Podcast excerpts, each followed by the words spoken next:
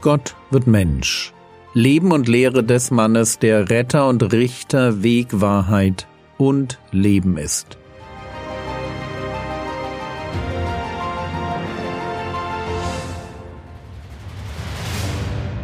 Episode 217 Rechtes Beten Teil 1 Lasst uns weitermachen mit dem Thema praktische Gerechtigkeit. In der letzten Episode ging es um Nächstenliebe in Form von Almosen. Das ist, wie wir Menschen zeigen, was sie uns wert sind. Wenn es darum geht, Gott zu lieben, dann treffen wir auf einen anderen Aspekt praktischer Gerechtigkeit, nämlich auf das Gebet. Gebet ist Reden mit Gott. Und wie schon beim Almosengeben kommt es Gott darauf an, wie genauer mit welcher Herzenshaltung wir das tun. Und wieder gibt es zur Zeit Jesu ein paar wirklich schräge Vögel, die wir uns nicht als Vorbilder nehmen dürfen. Matthäus Kapitel 6 Vers 5 Und wenn ihr betet, so sollt ihr nicht sein wie die Heuchler, denn sie lieben es in den Synagogen und an den Ecken der Straßen stehend zu beten, damit sie von den Menschen gesehen werden. Wahrlich ich sage euch, sie haben ihren Lohn weg. Wie schon in der letzten Episode liegt der Vorwurf auf der Haltung. Sie beten, damit sie von den Menschen gesehen werden. Ich sage das, weil ich ein großer Freund von Gebetsgemeinschaften im Gottesdienst bin.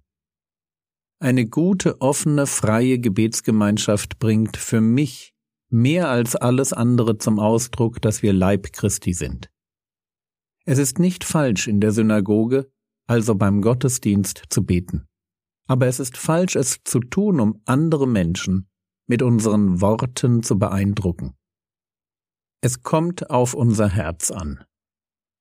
Jürgen, und was ist, wenn ich mir dann nicht so sicher bin? Vielleicht bete ich nur wegen der anderen Christen im Raum.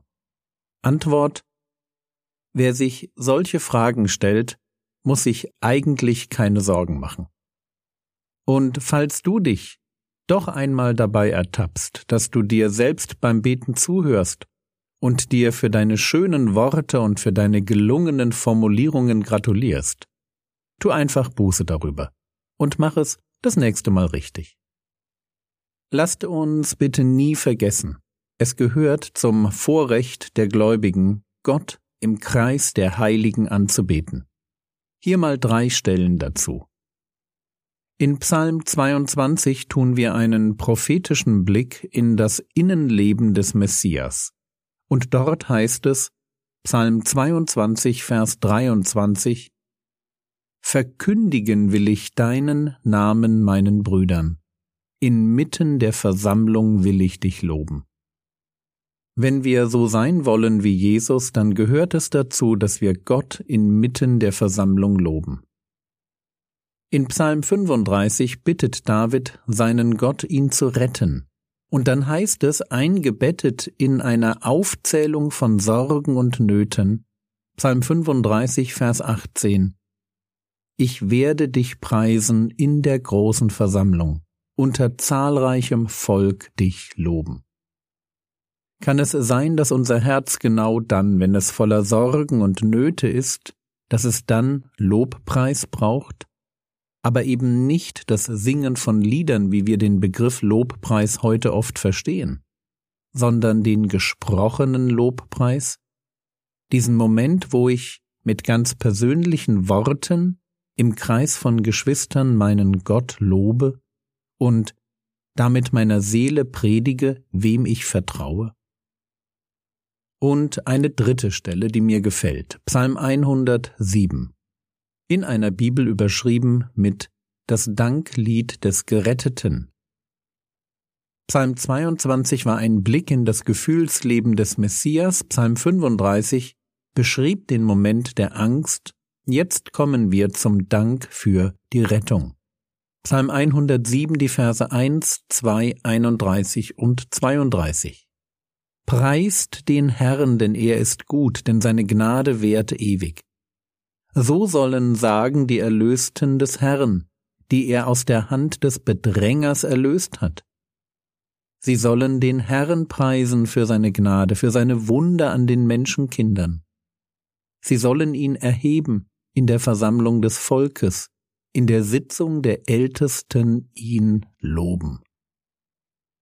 Wir wollen Jesus ähnlicher werden, wir wollen richtig mit Nöten und Sorgen umgehen, wir wollen Gott angemessen für jeden Segen danken. Lasst ihn uns erheben in der Versammlung des Volkes. Lasst ihn uns mit eigenen Worten feiern, einfach weil er es verdient. Aber mit der richtigen Haltung eben nicht um von Menschen gesehen zu werden. Unser Gebet ist kein verbaler Schaulauf. Und deshalb formuliert der Herr Jesus hier in Matthäus 6, Vers 6, Wenn du aber betest, so geh in deine Kammer, und wenn du deine Tür geschlossen hast, bete zu deinem Vater, der im Verborgenen ist. Und dein Vater, der im Verborgenen sieht, wird dir vergelten. Wichtig. Das hier ist kein Verbot von Gebetstreffen. Es ist ein Wort an Heuchler. Hier steht nicht, du darfst nur alleine mit Gott reden und keinesfalls zusammen mit anderen Christen beten. Gebetsversammlungen sind für die ersten Christen völlig normal, und es gibt sogar eine besondere Verheißung fürs Miteinanderbeten. Matthäus 18, die Verse 19 und 20 Wiederum sage ich euch, wenn zwei von euch auf der Erde übereinkommen, irgendeine Sache zu erbitten, so wird sie ihnen werden von meinem Vater, der in den Himmeln ist. Denn wo zwei oder drei versammelt sind in meinem Namen, da bin ich in ihrer Mitte. Wenn wir miteinander beten, ist der Herr Jesus in unserer Mitte. Großartig, oder? Was für eine geniale Verheißung. Aber Achtung, die Herzenshaltung muss stimmen. Wenn du Gebetstreffen benutzt, um dich zur Schau zu stellen, um allen zu zeigen, wie heilig oder wie eloquent du bist. Dann ab in die Kammer. Matthäus Kapitel 6, Vers 6 Wenn du aber betest, so geh in deine Kammer, und wenn du deine Tür geschlossen hast, bete zu deinem Vater, der im Verborgenen ist, und dein Vater, der im Verborgenen sieht, wird dir vergelten. Die Kammer war ein innerer Raum, ein Lagerraum ohne Fenster. Die Kammer steht fürs Alleinsein mit Gott. Vor allem dann, wenn die Tür zu ist. Und was soll ich dann tun? Bete zu deinem Vater. Ich habe das vorhin gesagt, ich liebe Gebetsgemeinschaften im Gottesdienst. Aber das Geheimnis einer lebendigen Gottesbeziehung findet sich in diesem Vers. Ich würde so weit gehen, dass sich die Qualität meiner Gottesbeziehung ableiten lässt von der Qualität meiner Zeit, die ich alleine mit Gott verbringe. Und ich garantiere jedem Christen, dass kaum eine Sache mehr angegriffen sein dürfte, als die Zeit allein in der Kammer oder, wie bei mir, allein mit Gott im Wald. Der Teufel hat kein Problem damit, dass wir Lobpreismusik oder Predigten hören.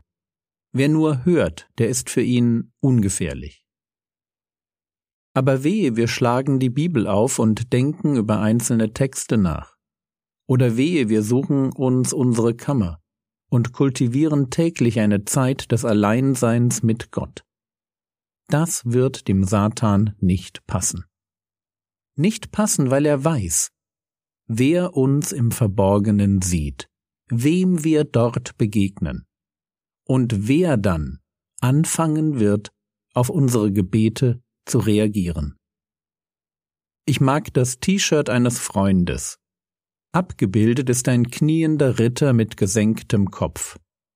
Daneben steht The devil saw me with my head down and thought he'd won until I said Amen. Auf Deutsch Der Teufel sah mich mit gesenktem Kopf und dachte, er hätte gewonnen. Bis ich Amen sagte.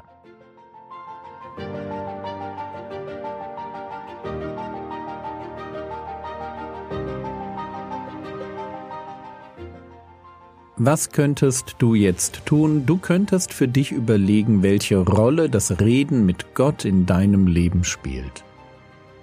Wo hat sich da vielleicht Desinteresse, Dummheit, Routine oder Unreife eingeschlichen? Das war's für heute. Bete dafür, dass die guten Gedanken der Predigt von gestern weiter von den Geschwistern deiner Gemeinde bewegt werden. Der Herr segne dich, erfahre seine Gnade und lebe in seinem Frieden. Amen.